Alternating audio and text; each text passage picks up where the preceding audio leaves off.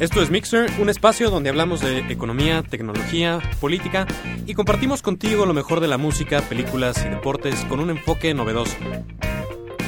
Te acompañan conduciendo el programa Marco Gómez y Juan Pablo Mañón. Muy buenas tardes tengan todos ustedes queridos Radio Escuchas. Esto es Mixer y yo soy Marco Gómez y está conmigo. Juan Pablo Mañón, encantado de estar con ustedes otra tarde más de martes que estuvo de nuevo muy caótica. Los martes son caóticos. Bueno, en general... No, depende, depende. Tú que te vas a la Náhuac del Norte y luego vas a Tlalpan, digo, yo trabajo aquí a, a, cinco minutos. Es que aquí el señor burócrata trabaja en el INEGI. No sé si alguna vez les habíamos contado eso, pero el INEGI está aquí en patriotismo a nada, 10 minutos caminando. Así es. Y todavía usa el coche el muchacho, ¿verdad? De, de allá sí te vienes en coche. Sí. Pues es que llegas allá. Llego allá temprano. No, bueno, pero desde, desde Desierto de los Leones. Ah, sí. Yo trabajaba antes en, American Express, pero sí tomaba el camioncito. Hay un camioncito que va todo el circuito bicentenario. Entonces desde mi casa lo agarraba y la verdad es que pues de sí, te queda perfecto. De lujo. Pues muy bien. Bueno, pues sí, un poco caótico, pero pues para amenizarles la tarde tenemos una escaleta muy fregona. Vamos a hablar de... De, de, de. Vamos a hablar de economía, ya saben, hay que tener una parte aburrida en el programa para nosotros. claro, como economistas, pues hay que aburrirlos un poco. Vamos a hablar de política. Como ahorita estamos en intercampañas y los políticos no dan tantas notas, pues vamos a hablar un poco de lo que está haciendo la ciudadanía ante este proceso electoral. Luego vamos a hablar en nuestra querida sección de tecnología eh, de un proyecto el cual va a lanzar YouTube dentro de poco. Y como el domingo son los Óscares, pues vamos a tener aquí a José Andrés Alvarado, querido egresado de la carrera de comunicación de esta universidad, pues para que nos platique un poco de cuáles son sus favoritas para esa noche. Sus predicciones. Pues muy bien, bueno, pues ojalá les guste el programa. Eh, sobre todo en el tema de política, vamos a tener una cosa muy interesante, una iniciativa ciudadana, ojalá les guste, ojalá se pongan las pilas. La verdad es que México lo necesita muchísimo. En este 2012, ojalá se caracterice por tener una participación ciudadana muy activa, porque de verdad que hace falta, mano, si estamos medio tirados al traste. Y más, pues viendo el entorno mundial de todas las protestas que ha habido y, y todos los ciudadanos que se están haciendo activos, pues bueno, eh, estas elecciones son un muy buen pretexto para que Salga usted de ese sillón, deje de ser activista de sofá y empiece a transformar su queridísimo México. Vámonos con la primera canción de esta tarde. Esto es I Can See for Miles de The Who.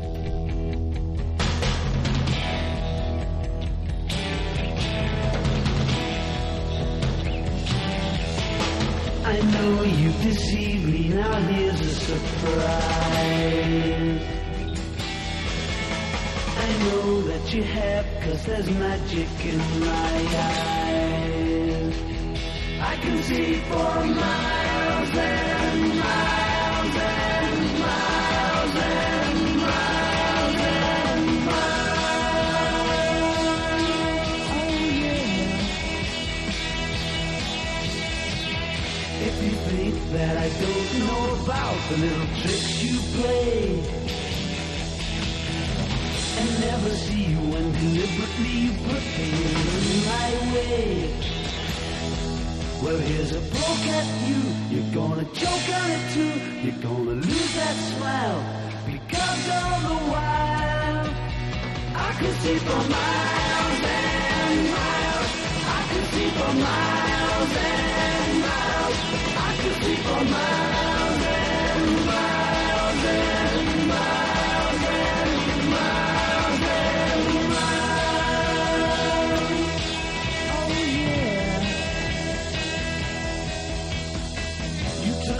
advantage of my trust in you when I was so far away.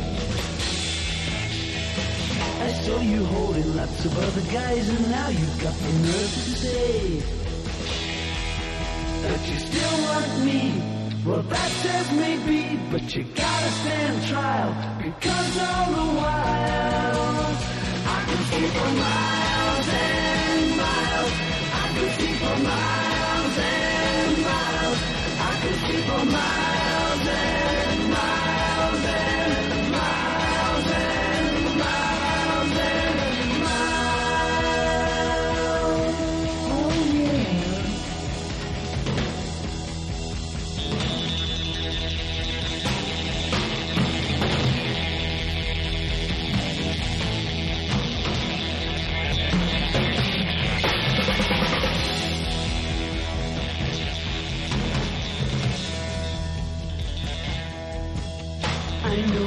deceived me, now here's a surprise. I know that you have, cause there's magic in my eyes. I can see for miles and miles and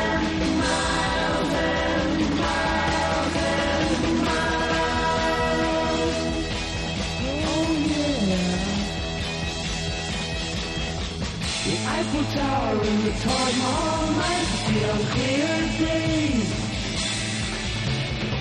You thought that I would need a crystal ball to see right through the haze. Well, here's a poke at you.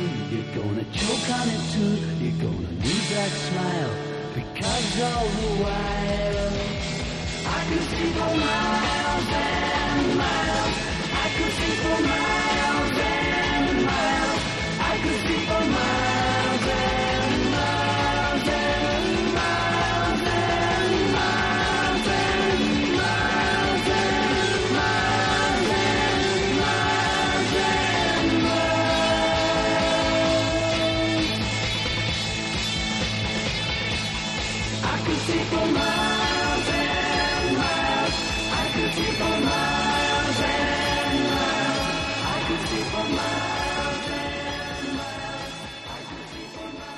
Qué rara está la música de hoy.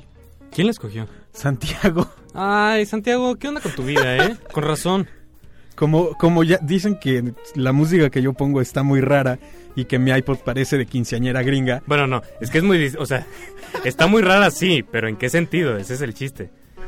Y sí, parece de quinceañera gringa. creo que no. Ay, por supuesto que sí, Marco Antonio. Por supuesto que no. Eres el tipo de persona que escucha a los Jonas Brothers. Pero Son solo muy en su coche para que nadie se entere. Son muy buenos. Muy bien, bueno, pues vamos a darle esto, que es mole de olla. Y para empezar tenemos un tema, Pero, pero, pero, pero, ¿y mi ¿Qué? ID? tu ID. Ah, sí, Sí. nuestro ID, órale, rípate.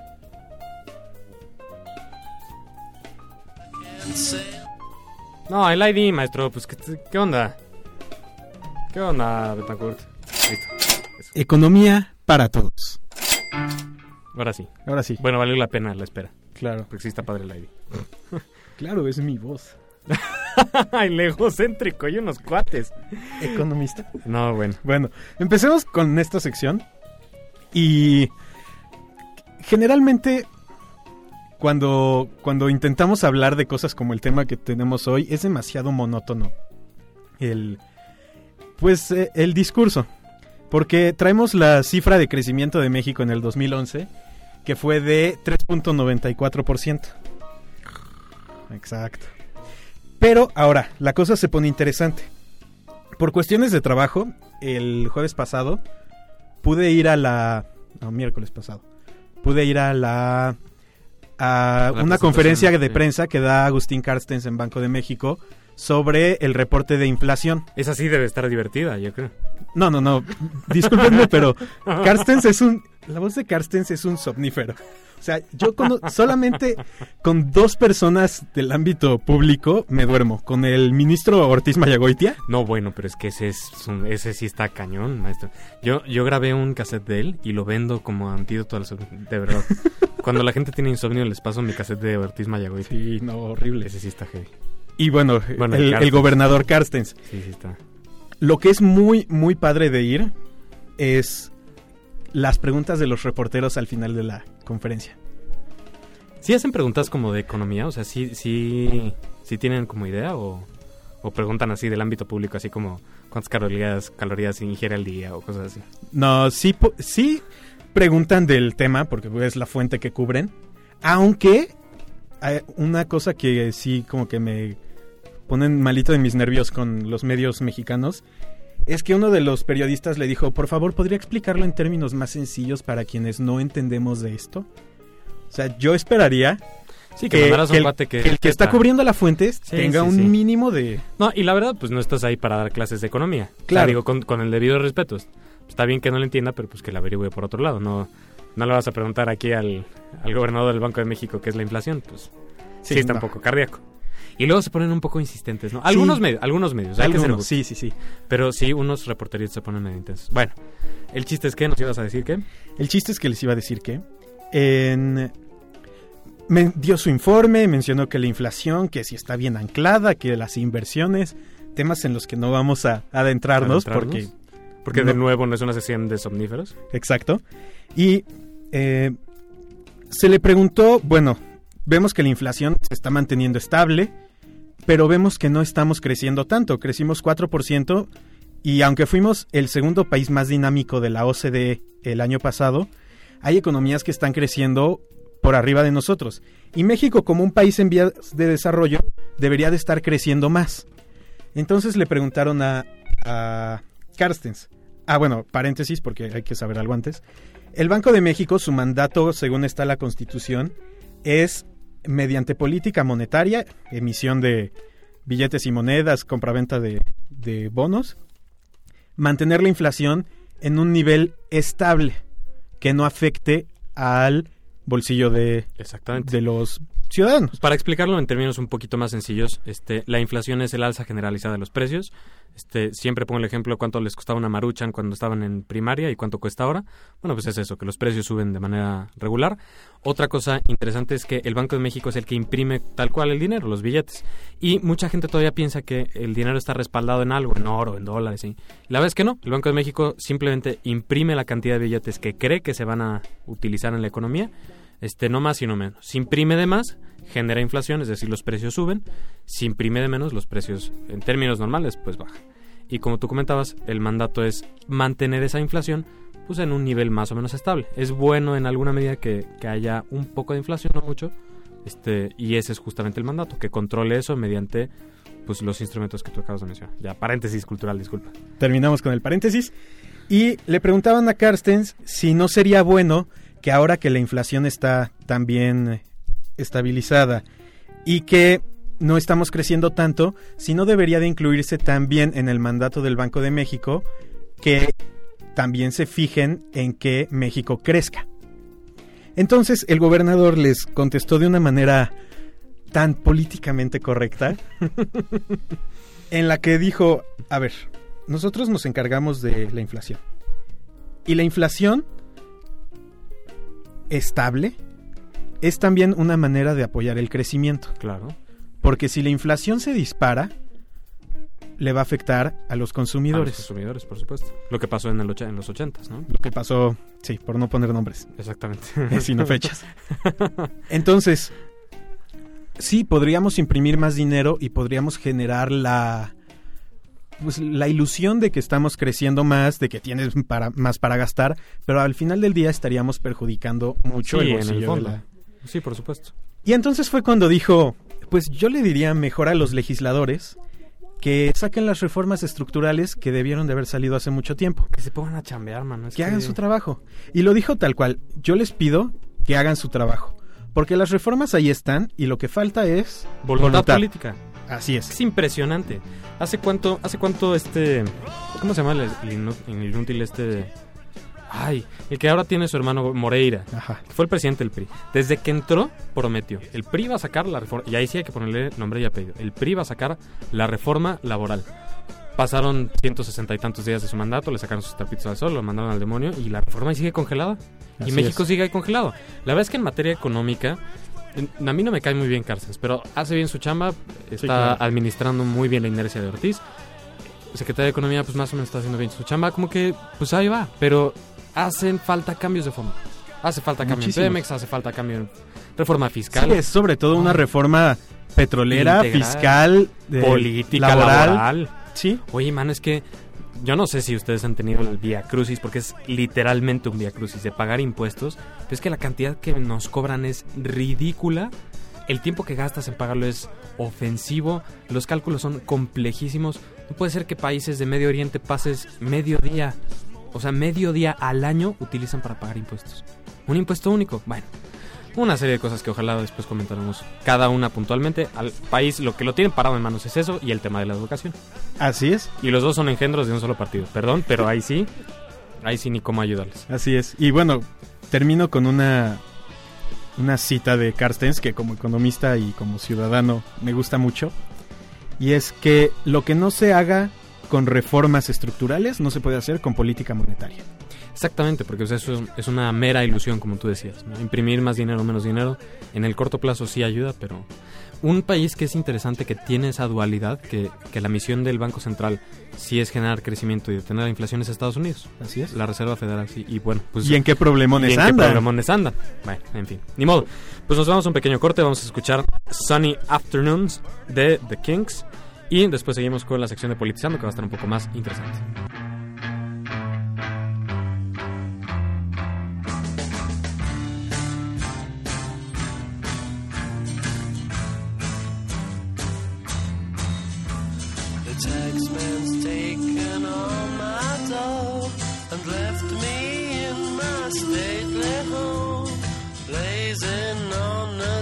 Sunny afternoon. And I can't sail my yacht. He's taken everything I got. All I've got's this sunny afternoon. Save me, save me, save me from this squeeze. I got a big fat mama trying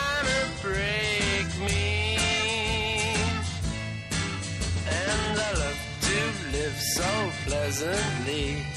Live this life of luxury. Lazing on a sunny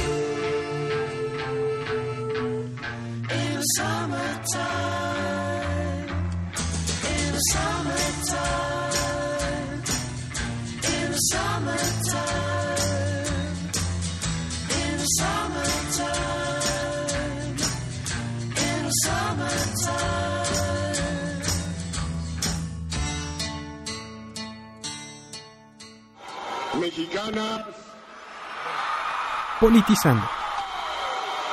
y mexicanos. Empecemos rápido antes de que te rías. Ya, basta. Muy bien. Bueno, vamos a hablar de una iniciativa que surge en Twitter nuevamente de manera quizá ya no tan sorpresiva.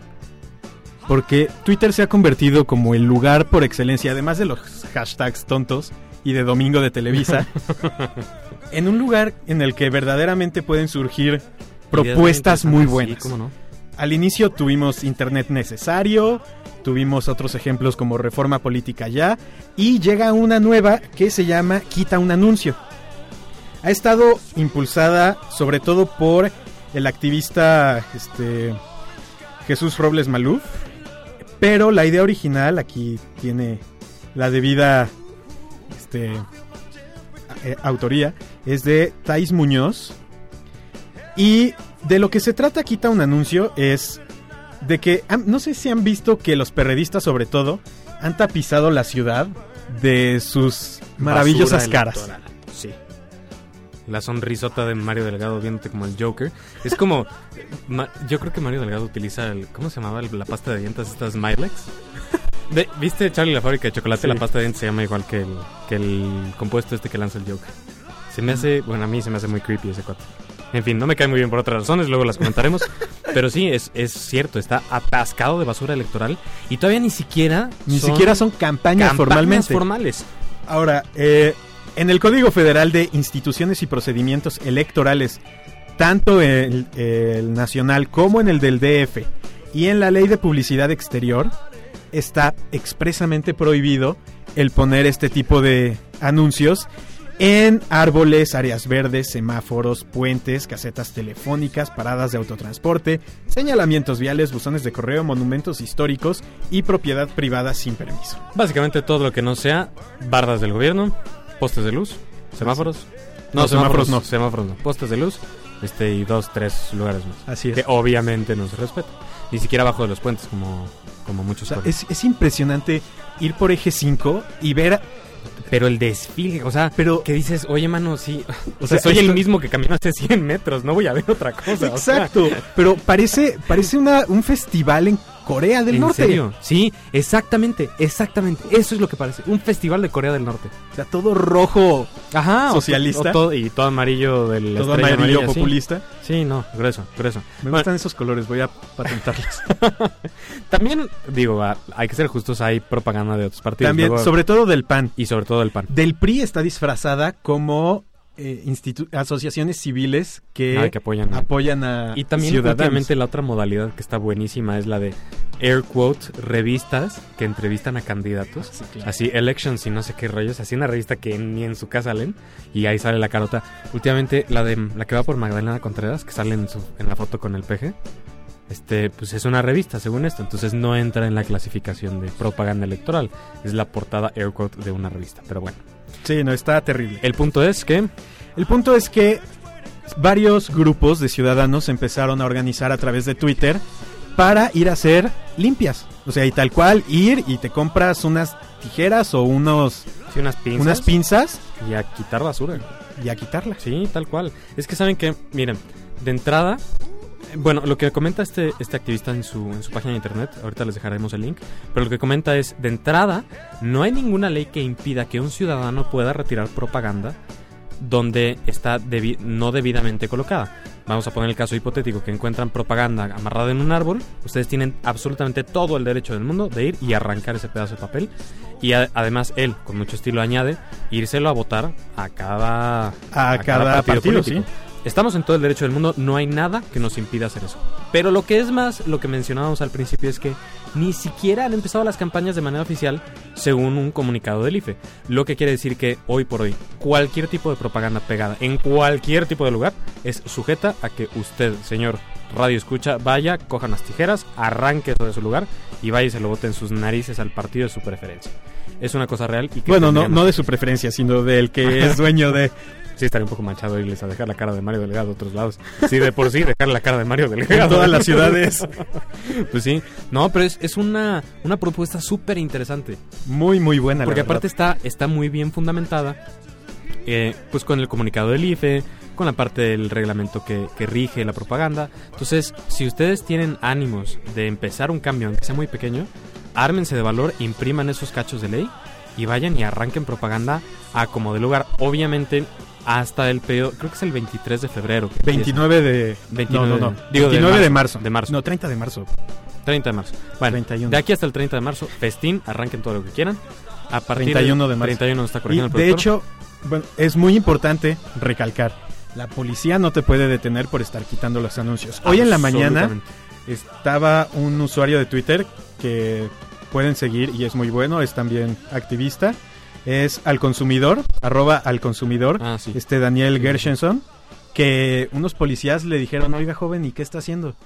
¿Y por qué los está quitando? Y, Y pues sí, y bájese, y- ¿no? Sí, por favor, y lo tenemos que llevar al, al juzgado cívico. Y el- una vez más, empezaron a... eh, tuiteó que se lo estaban llevando, los retweets empezaron a, a aparecer y por órdenes de sus superiores, porque tuiteó el número de patrulla y todo, me parece. Por órdenes de los superiores de la policía, lo dejaron ir. Es que no pueden hacerte nada. No, no puede. Y es, es, es terrible porque obviamente se utilizan las estructuras eh, institucionales con fines electorales en todos niveles. No solamente estoy hablando del gobierno Sí, capitalino, claro. sino también el gobierno federal, obviamente. Todos esos que dicen, este... los programas, este, este programa es público ajeno a cualquier partido político. Bueno, pues claro que no es ajeno a cualquier partido político. Pero en el caso del DF, que pues es el caso local que conocemos, obviamente pues los policías responden a los intereses del partido que está gobernando. Entonces, si te ven quitando propaganda de Mario Delgado, pues claro que se van a poner punks. Porque sus patrones son los que les ponen, ¿no? Entonces, pues bueno, la, ventaja que tenemos en este sentido es que si checan la página de este cuate, que ya les dejaremos el link, está muy bien sustentado. Ahí están todos los artículos necesarios. Ahí está todo el backup necesario para que ustedes vayan y con toda tranquilidad arranquen lo que se les venga en gana. Ahí está el comunicado del IFE. Y además, una cosa que les exhortaríamos a hacer si es que pues tratan de hacer este tipo de activismo, es que documenten muy bien lo que están haciendo. Así es. Saquen una fotografía al anuncio que iban a quitar, eh, documenten el proceso. un antes y un después. un antes y un después. Simple y sencillamente. y tuitenlo. Con y hashtag. para que sea de dominio público, para que se protejan. Y pues para que nos ayuden, la verdad. Es que es contaminación visual. Tal cual. Está atascado de anuncios y es muy perturbador. Fuera, sobre todo si no estamos en tiempo Que, electoral. que además, o sea, lo que quieres tú escuchar en una Sí, no campaña es la son propuestas, no verles la cara. Sí, sí, sí. Porque, como decían en la mañana, una cara y un logo no es una propuesta. Para nada. Y es, es una de las cosas que yo le critico a la air quote, otra vez, propuesta de, del PRI, que es este México está tirado al demonio. Y el PRI va a responder a sus problemas Gobernando. Chin, o sea, cámara, pues, ¿por qué no mejor me dices cómo vas a gobernar? Y luego a ver si voto por ti, maestro, porque, Pues sí. pues, ¿qué propuestas estás haciendo? ¿no? Bueno, oye, tenemos reservado tiempo para hablar de Héctor Bonilla. No. Ah, no, ya no tenemos ya no. tiempo. Ya, bueno, bueno, ni modo. Nos vamos entonces a una canción que es Who Loves the Sun de Velvet Underground.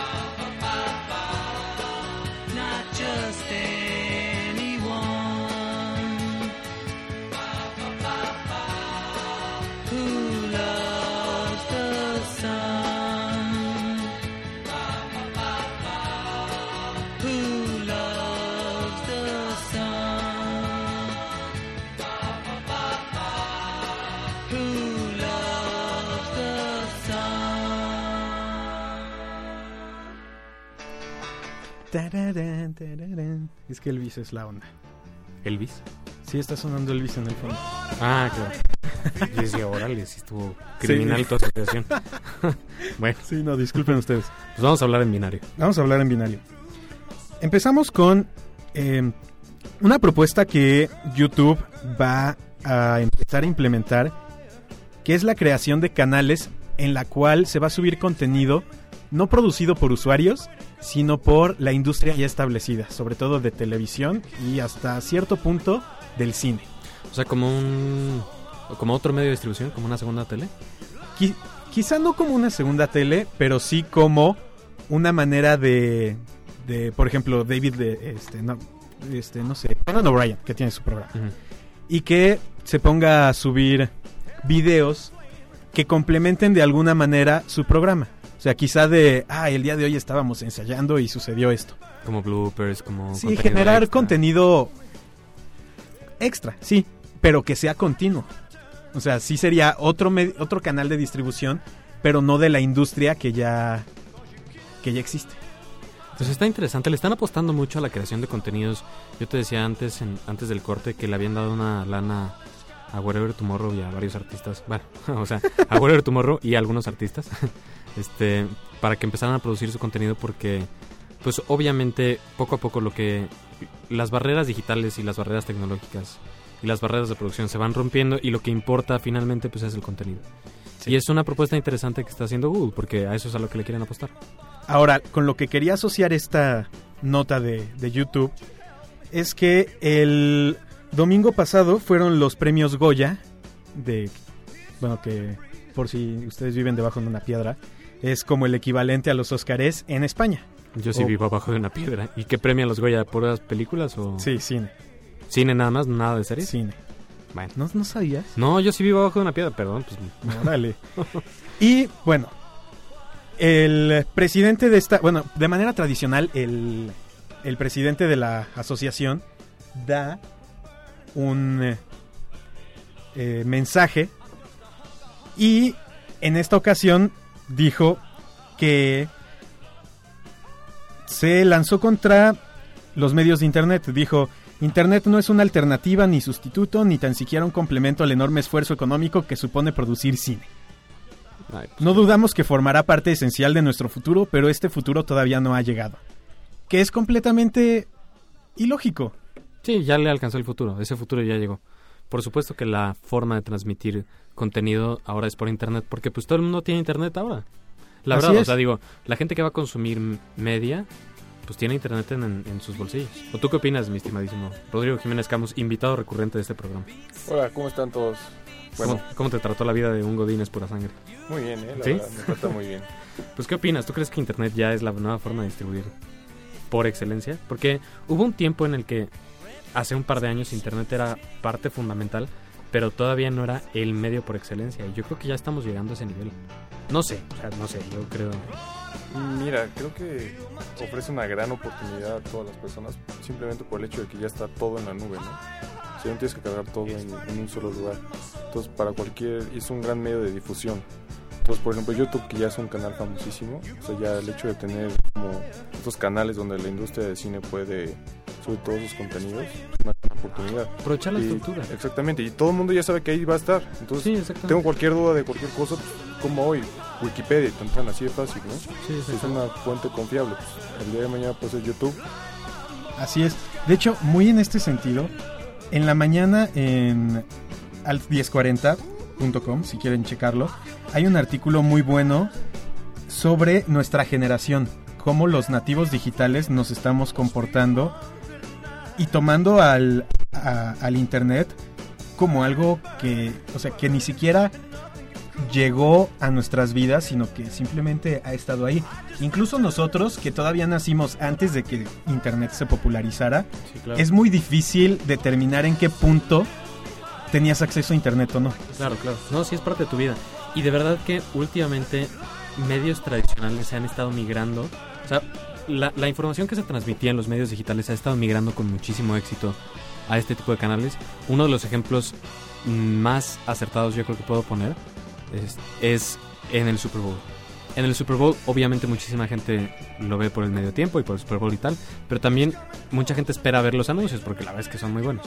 Y ahora sacaron el anuncio, bueno, el año pasado, no sé si se acuerdan del anuncio del niñito de la fuerza de Volkswagen. Fue muy Ajá, famoso. Muy bueno. Y este año sacaron este, el de un perro que también está muy padre. No, estaba pésimo. Pero viste que hubo un preview del perro. Sí, e- exactamente. Lo que hicieron inteligentemente en el canal de Volkswagen fue mandar un preview del, del anuncio del perro, generar expectativa. Vieron el anuncio todos en el medio tiempo. Pero luego lo cañón es que la gente dice, ah, estuvo buenísimo, ¿no lo viste? "Ah, no, mira, métete aquí a YouTube. Y ahí está colgado. Entonces, pues no les costó nada más subir el video. Y la cantidad de impacto que están generando para su marca, que finalmente pues es un anuncio, es extraordinaria, porque el contenido es muy bueno. Y entonces, no sé, no, la verdad desconozco cuántos televidentes habrán visto el anuncio. Yo creo que millones. Pero un buen cacho de personas vieron ya el anuncio del de la fuerza. Lleva no sé cuántos millones de visitas. Que podría ser pues casi comparable a haberlo transmitido en el Super. Claro, y es, contenido, pues es es un reconocimiento. de la marca. Y Inclusive hay cero. otros videos, ¿no? O sea, por ejemplo, el de Edgar Secai, que hasta hicieron el video como de broma de las De- galletas emperador. Ajá. Exactamente. O sea, inclusive de esa Aprovechar ese tipo de cosas. Este, y, y por supuesto que se está volvi- volviendo una parte fundamental. Porque, como decíamos, el medio de transmisión que es Internet ya está muy accesible en prácticamente cualquier smartphone que compres. Ya no es al- algo exclusivo del iPhone, no que lo veíamos así, wow, en el 2007.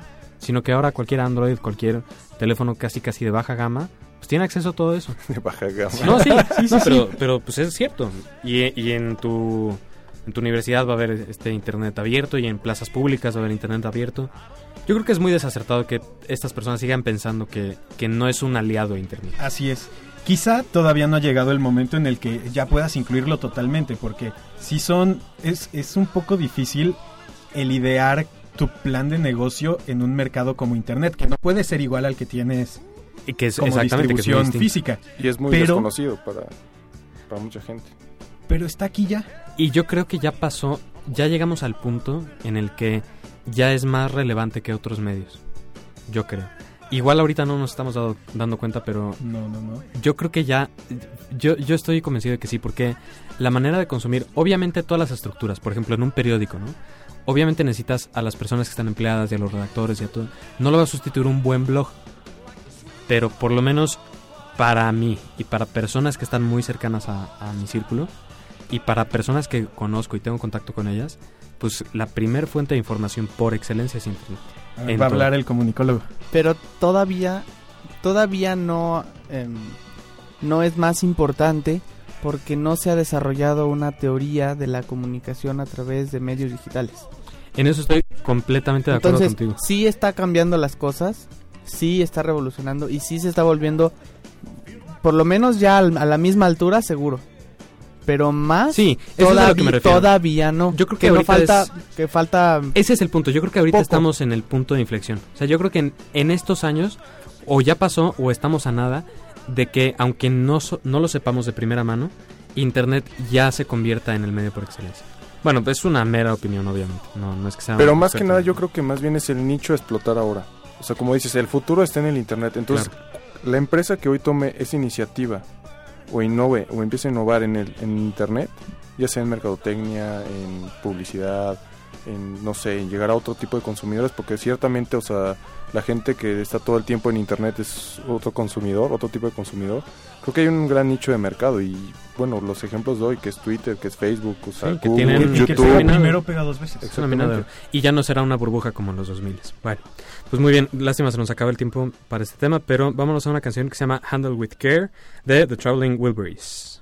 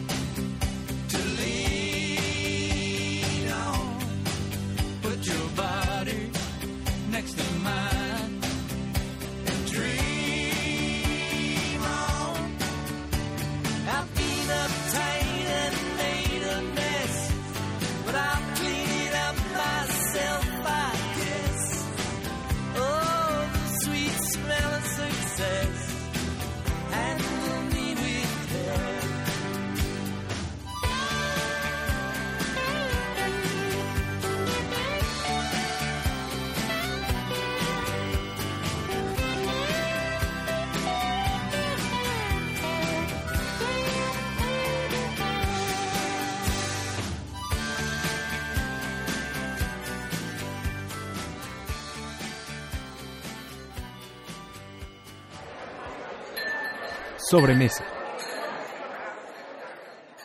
Regresamos, ya no nos dio tiempo de despedir a Sí. Rodrigo. Ahí está atrás de cabinas. Bueno, le decimos adiós desde aquí. Adiós, Rodrigo. Y tenemos en cabina que, quien se dignó a bajar de su cerro, José Andrés Alvarado. Y es que sí es un cerro. Yo acabo de estar ahí. Está. ¿Verdad que está muy lejos? Bueno, donde el aire por da eso no vuelta. quería venir aquí con el joven, porque... Digo, no por no venir con él, sino porque en verdad es mucha distancia para Sí, venir hasta sí, acá. no, te entiendo perfecto. Pero ya estamos aquí, ¿no? Pues muy bien, bueno, José Andrés Salvador Ochoa, cineasta, y que viene a platicarnos el día de hoy de sus predicciones de los Oscars. Mejor película, sobre todo, es como que Sí, la sí. categoría Sí, favorita pues de tampoco les vamos a gente. resolver la quinela. Me, Pues, me sí, no. pidieron reducirlo a la, a la categoría principal de la noche, ¿no? Que es mejor película. Eh, como le decía ahorita Marco, no, no, no vi todas, la verdad vi creo que la mayoría y las más importantes porque como siempre en la categoría están las de relleno, que aunque estén las nuevas reglas de nominaciones al Oscar, sigue habiendo este películas de, de- relleno. de relleno, aunque se, se trataba de evitar eso, ¿no? Y nominar justo a las necesarias, pero en este caso pues sigue habiendo este bastantes películas que están ahí pues nada más para ¿Cuáles son las películas llenar. de relleno en este caso? En mi opinión, eh, El árbol de la vida no debería estar ahí porque es una película más este más para festivales un poco más independientes, ¿no? Ganó Cannes y por, por algo ganó Cannes. No, no, no, no le veo material de Oscar. Es una película muy fuerte, es una película eh, que en mi opinión, por lo que he visto, por lo que he leído, trató de, aba- de abarcar mucho y que al final de cuentas no abarca Sí, tiene como algo en específico. Normalmente cuando ganan ese tipo de premios, Cannes y ese, no ganan el Oscar. Bueno, por lo menos eso me contaba mi, mi hermano, que, que no es este... No, no es común que No. ganen los dos premios. No, no, no, es que te digo, las, las que ganan el, el, el- el Cannes no es, no es material. O sea, no es material, digamos, comercial o material global. Entonces, por eso eso es más como del lado artístico, si se le puede Bueno, decir así. está El Árbol de la Vida, otra de relleno, Eh, Moneyball me parece que, que es de que relleno. también es de relleno y también está con Tom Hanks, que, ¿cómo es? Increíblemente Este, fuerte. o- tan fuerte y tan cerca, tan Ah, cerca y tan eh, fuerte. Ah, ya. Exacto, ajá, esa que creo que también está como un poquito de relleno. Y también consideraría que Caballo de Guerra está un poco de relleno, aunque fue una película que a mí me gustó mucho, eh, pero fue como para meter ahí a Spielberg. A ¿no? Spielberg, básicamente. Exactamente. Sí, sí, creo sí. que es la única razón por la que está ahí, ¿no? Creo que la- las verdaderamente fuertes yo las reduciría a dos, que es este... Bueno, tal vez a tres, contando Los Descendientes, El Artista y Hugo, que creo que son las más... Pero este, Los Descendientes no se me hace tanto material de mejor película. No, digo, como para tener tres fuertes, este, Los Descendientes a mí me parece una básicamente película... son dos. Básicamente es su relleno. Los Sí, descendientes. Tal vez, exacto, sea, sea, sea mi relleno. Eh, Los Descendientes es una película que a mí me gustó mucho, que creo que tiene un gran guion, un, un guion adaptado, pero Muy, muy es verdaderamente increíble y la actuación de Clooney a mí me pareció que sí se merece los premios que le han estado dando. ¿Tú ¿no? crees? Es George Clooney, no le puedes creer mucho, pero en este caso se lo creí y creo que eso es bastante logro para un Bastante actor como él, ¿no? Híjole. ¿quién Ya ganó, ya ganó la película como tal un premio importante. Ganó los Globos de Oro como Globos mejor Oro. película dramática. Y yo creo que esa es la razón. De nuevo, porque la verdad, eso sí me lo contó mi hermano que también se versa un poco en esto. Este, esa es la razón por la que no va a ganar un Oscar. Porque ¿Quién sabe? Porque el artista ganó el Globo de Oro, pero a mejor película de comedia o de musical. comedia, musical. Es que esa diferencia en los Globos de Oro hace que no puedas predecir absolutamente de ninguna forma cómo va a estar el resultado en el Oscar, porque pues, ahí no dividen eso. También está nominada Medianoche en París, de Woody Allen, que es Es un bueno. musical comedia. Entonces, Sí, es bueno. eh, eh, a mí me encanta y yo le daría esa, pero guion, guion original. Creo que es de lo mejorcito Sí, que ha hecho Woody sí, Allen últimamente. Y... De lo más, de lo más asequible. Exacto. lo más digerible. Sí, Exactamente, sí, sí, sí. Sí, porque totalmente. ese cuate se eleva. Oye, entonces nos queda dos películas, que es El Artista Y Hugo. y Hugo. Yo del artista sé que es muda, que es un musical, y me acuerdo muy bien de la frase que dijo este cuate cuando recibió el premio, que lo escogieron porque sus expresiones faciales eran muy exageradas. No sé más de la historia, ahorita nos contarás José Andrés.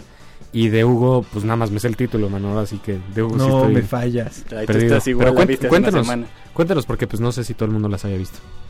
Pues mira, eh, creo que la más fuerte es el artista. Entonces, empezando con ella, es una película muda, como dices. No creo que deberíamos encasillarla en musical porque es muda. Entonces, es difícil catalogarla como musical. Tiene un número musical por ahí, pero creo que no va por ahí. Más bien sí es comedia. Entonces, creo que por eso está en la, en la categoría de comedia musical. Es una película muy buena, es un homenaje a una época del cine, que es eso, yo creo que lo que está llamando mucho la atención porque en verdad la ves y está hecha como si la hubieran Como hecho si en los años sacado. 20. Exacto, está hecha como se hacían antes. Entonces, yo creo que imitar algo así es verdaderamente un reto y un reto que lograron bien porque no se les cae el teatrito en ningún momento y creo que ese es el logro y creo que esa es la razón por la que está nominada y por la que es favorita porque al final de cuentas en la academia los miembros que votan son gente vieja gente grande que, que sí, que, que se les va la extraña el cine así. claro, Entonces claro, dicen, mira, claro, ¿por qué claro. ya no hacemos películas así? Démosle un premio para que las volvamos a hacer, cosa que no va a pasar, ¿no? ¿Tú crees que no lo gané? No, No, no, no, sí, sí, vamos sí. a no vamos Ah. a volver a hacer películas mudas. De hecho, Pero a la gente le gustó, ¿no? Mira, está muy buena, pero creo que el, el decir que va a ganar mejor película es más por esa nostalgia del cine Claro. y por el formato, porque quien esté vivo ahorita jamás vio una película muda en el cine. bueno, los miembros de la academia se, se, se- se conservan muy bien en formol, entonces ¿Qué? Ah, pues el, el productor nos está diciendo que su abuelo vio King Kong. Órale. Órale. No, pues sí, tiene carrera larga. él, él tendría que hablar sobre Él tendría que, él tendría que ser miembro de la, academia. Pero creo que, que es eso, es más el formato en el que está hecho lo que llama la atención que el, la película en sí. La historia, la actuación. La his- es que Es yo- completamente X, la historia es una historia normal, o sea, de, de guion básico, o sea, sigue una fórmula y una estructura completamente predecible, pero lo interesante de lo interesante de la película es que te maneja emociones, te maneja sentimientos que ahorita se manejan con el sonido, o que bueno, se incrementan con el sonido y que aquí no lo tienes. Sí, que es un Creo reto. que ese es el logro. Sin embargo, como lo dije en algún momento, es una película fuera de época porque llega un punto en el que te cansas de la orquesta todo el tiempo y dices, no, no, no, no estoy Sí, la gente no acostumbrado está a verlo. acostumbrada, ¿no? Y por algo, por algo la mayoría de las producciones ahora son con audio, porque pues como quiera que sea, sí aportan muchísimo a la historia. Bueno, no sé. y porque existe la tecnología Yo- para sí, hacerlo. Yo de cine no sé nada, pero yo creo que sí es importante pues el diálogo como tal, ¿no? Sí, sí habrá sido obviamente un reto para la época poder contar una historia muy interesante sin diálogo, pero creo que ahorita pues es mucha necesidad. Más bien, más bien es como un logro, ¿no? Es que es, y esa como- creo que es como lo que consideran para... Y Hugo, ¿qué, qué onda con Hugo? Es así... Hugo es un homenaje, pero así en otra dirección. O sea, Hugo es un, un homenaje a la magia del cine. Mientras el artista es un homenaje a una época, Hugo es un homenaje a toda la magia de, de hacer cine. ¿De qué se trata? ¿Cuál es el guion? ¿Cuál, cuál es la historia? Pues creo que sería mejor que Marco nos contara porque él leyó el libro. Yo nada más vi la película y ya me regañó Tú por no haber el leído el No, libro. yo, yo no te regañé por nada. Entonces mejor que Me diga de qué se trata No, bueno, él. y- Básicamente se trata de un niño que vive en una estación de trenes en París. Su papá murió, entonces se queda bajo el cuidado de uno de sus tíos. El tío es alcohólico, entonces un buen día desaparece. Y el niño se encarga de mantener funcionando el engranaje de los relojes dentro de la estación para que pues nadie se pregunte por qué se pararon y vayan a buscarlo y encuentren que él está viviendo ahí. Y su padre antes de morir había encontrado una especie de es que no es un robot propiamente dicho. Como una marioneta, un Pinocho Ajá. moderno. Una, sí, una marioneta mecánica que eh, funcional dibujaba algo o escribía algo. Entonces ha intentado componer el, esta, esta máquina, pero además le hace falta una llave que permita al mecanismo funcionar. Eh, pues sin adentrarme más en la trama y... Yo dije eso y me dijo que no había leído el libro. No, es que además es una adaptación muy, muy fiel. O sea, Regaña no sé por qué me regañó. A mí me regaña todo el tiempo. O sea, hay veces que ni estoy y me está regañando. Sí, no lo dudo ni tantito. No, este Hugo, Hugo es de eso se trata, pero al final de cuentas es un homenaje a una época muy especial del cine y a un hombre muy especial que fue George Méliès, que digamos es el George Lucas original y que fue el encargado de, de introducir al cine efectos especiales, escenografía, este, tecnología, exacto, trucos, porque él era mago. Entonces, este, se dio cuenta que contar una historia en cine no era solo poner a dos personas en, a cuadro y hacer como si platicaran o que platicaran, sino que al final de cuentas es todo un conjunto Sí, para un- que te imagines. Sí, claro, es toda una serie de artefactos en- dentro de los cuales, pues una parte importante es el sonido, el audio, los diálogos, este, y, partes sí. técnicas que Sí, sí, sí, es una magia. Mira, la verdad es que eh, por eso, por eso se premian esas cosas, edición de audio, tecnología, efectos especiales, pues todo es parte de la parafernalia y, y, pues es parte de lo que le da a una historia su realidad. Cuando exageras en una o en otra, pues es cuando las cosas salen mal. Exacto. Pero, pero pierdes ahí el balance de las cosas. a mí por eso no, no me late la idea de que, de que pueda ganar este el artista, aunque se me antoja ver la película. La verdad es que sí. Pero, pero, pues bueno, cada quien según sus gustos y pues vamos a ver los viejitos de la academia. ¿cuál crees que gane? Yo, hijo, yo creo que sí le van a dar el Oscar al, al, al artista. Yo estoy. ¿Por, por dónde? Por la parte del, de. Yo sí que no las he visto, pues, pero bueno, o sea, es como. Como, no sé. pues, pero es su favorita para Bueno, ganar. En ¿Tú que sí economía, has los visto? economistas no tenemos que ver nada y Suponemos. todo, pues ya está. Eh, o- Hace un cálculo y has que visto a. Carsten Sai contando precios. o, pues, bueno. Yo creo que va a ganar. Y vas a ver, vas a ver Santiago Betancourt que va a ganar esa película. ¿Ustedes? El... El invitado. Yo creo que va a ganar el artista. Me gustaría que ganara Hugo, pero definitivamente viendo toda la política y asuntos detrás de una votación como esta, es mu- muy probable que Es se lo den al artista. ¿Tú? Sí, no, yo igual me encantaría que ganara Hugo, Pero va a ganar, pero va a el ganar el artista. artista. ¿Tú, el renegoso de atrás del micrófono? ¿No, ¿no has visto el artista? Entonces, mano. Y él no puede opinar Oh. como tú de la nada. No, tampoco puedes opinar. Pero di un nombre, o sea. Aquí, en este negocio, Hugo. En este negocio se tiene que decir así, ya, Hugo, órale, va. ¿Tú, Rodrigo? No te oigo. ¿pero Moneyball. Moneyball. Ah, Estás perdido, pero bueno. Mo- Moneyball se trata de un economista y un rollo así. El otro día mi familia la vio yo no. Por eso le- Pues sí, bueno. Pues, es para amantes de las estadísticas. Debería de ganar, debería de ganar, ¿estamos de acuerdo? Pero bueno. Que me dijeron que estaba buena. Me dijeron que estaba buena. También la quiero ver. La verdad no soy mucho de ver películas. ¿Hay alguien más ahí en cabina que nos quede para hacer la quiniela? No, bueno, y pues ya es el momento artista. de cortar es esto. momento de cortar. Va a ganar el artista, pues vamos a ver los Óscares y pues ni modo. Pues muchas gracias por venir. Te puedes Gracias, seguir en. Twitter en A ti. J-Alvarado. j-alvarado. También a su compañía Alf Producciones. También alfproducciones.com.mx tienen muy buenos videos. Recomiendo el más reciente, Historias de Azotea. Qué amable, Y- qué amable. Digo, además, pues yo trabajo ahí. Eh, Por el cierto, conflicto ¿verdad? de intereses. También, Claro. también muy propio de un economista, ¿no? También Siempre por tiene eso, que estar el también conflicto por eso ¿eh? mencioné artículos de hipertextual. bueno, Muy bien. Juan Pablo Mañón en Twitter. JP Manon, ahí los Yo soy Marco checando. Gómez en Twitter, Chapo89, nuestro invitado Rodrigo Jiménez, que pueden seguir como Camus con doble A. Y Betam. Beta la trompeta, nuestro querido productor, Santiago Betancourt, en arroba beta 1992. Y ya me hice bolas. Pero bueno, y pueden bajar estos episodios de iTunes en la página lacoctelera.mx y nos quedamos con la canción Baba O'Reilly de The Who.